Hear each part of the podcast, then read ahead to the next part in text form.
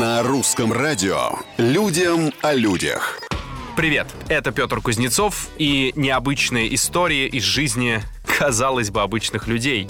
В Индонезии путешественник отправился на встречу с президентом страны задом наперед. Мужчина планирует пройти 800 километров и добраться до Джакарты. От главы государства МИДИ нужно не так уж много. Он хочет повысить осведомленность людей о сохранении тропических лесов, а еще мечтает получить из рук президента символический подарок – несколько семян редких деревьев, которые он посадит на горе около его деревни.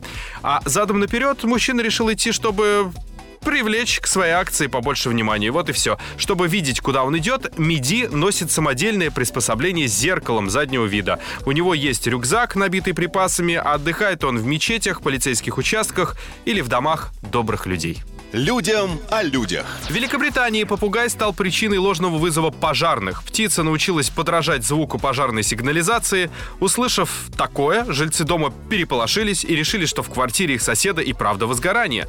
Собрали паспорта, деньги, вызвали пожарных, выбежали на улицу. Спасатели приехали быстро, ворвались к хозяину подозрительной квартиры, чем его очень удивили. Он-то к подобным звукам привык и, видимо, не считал их необычными и уж тем более тревожными. По словам мужчины, его питомец часто издает разнообразные звуки и разговаривает, даже если хозяина нет рядом. На сегодня все. Но совсем скоро уже новые истории и новые герои. Пока.